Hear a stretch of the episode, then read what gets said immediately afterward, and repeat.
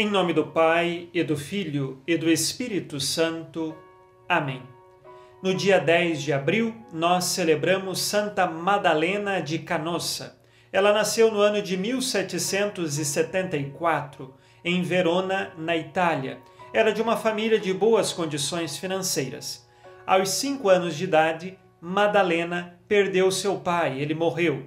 E a sua mãe abandonou Madalena e os demais filhos colocando-os num orfanato para que ela pudesse se casar com outro homem. E assim então, Madalena passa por duas situações difíceis na sua infância: a morte do pai e o abandono de sua mãe. Quando ela tinha por volta de 17 anos, desejava ingressar no Carmelo, junto às irmãs carmelitas, mas foi recusada algumas vezes e então desistiu da ideia da vida religiosa por um período. Quando ela alcançou a maioridade, ela passou a administrar parte dos bens do qual ela foi herdeira de seu pai. E ela morava então num palácio. Um dia, duas crianças bateram à porta do palácio, não tinham onde ficar, e ela acolheu essas duas crianças.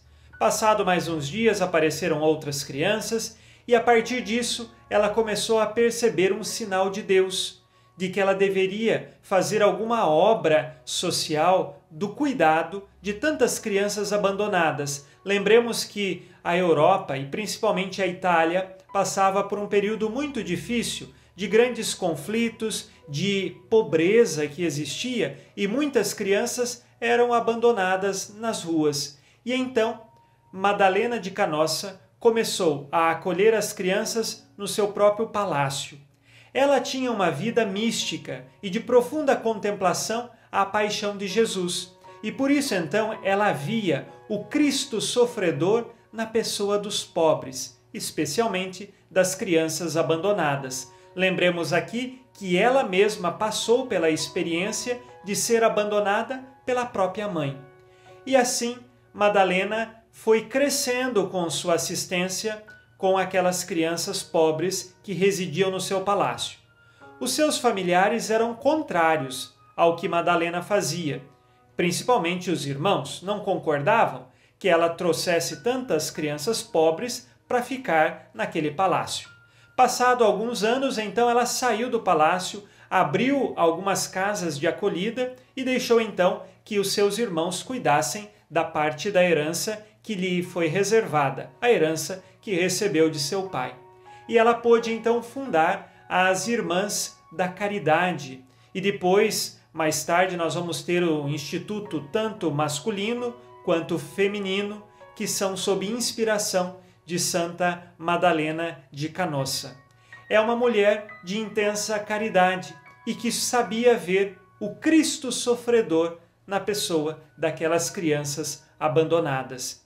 Ela poderia ter se revoltado com Deus quando criança, depois quando adolescente ou adulta, porque sua mãe a abandonou, porque o seu pai morreu quando ela era criança. Mas pelo contrário, ela mergulhou numa vida mística de profunda oração e contemplação e olhando para a cruz de Cristo, viu todos esses sofrimentos que ela passou, se uniu à cruz de Cristo com esses sofrimentos e pôde então amar muito mais os pobres e principalmente as crianças.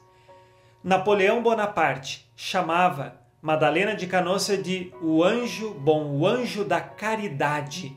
E assim, nós hoje pedimos a intercessão de Santa Madalena de Canossa, ela que morreu no ano de 1835, chamada de o anjo da caridade, para que nós também saibamos fazer caridade sempre num contexto de fé vendo o Cristo sofredor na pessoa de nossos irmãos e irmãs. Rezemos com você e por você pelas tuas intenções.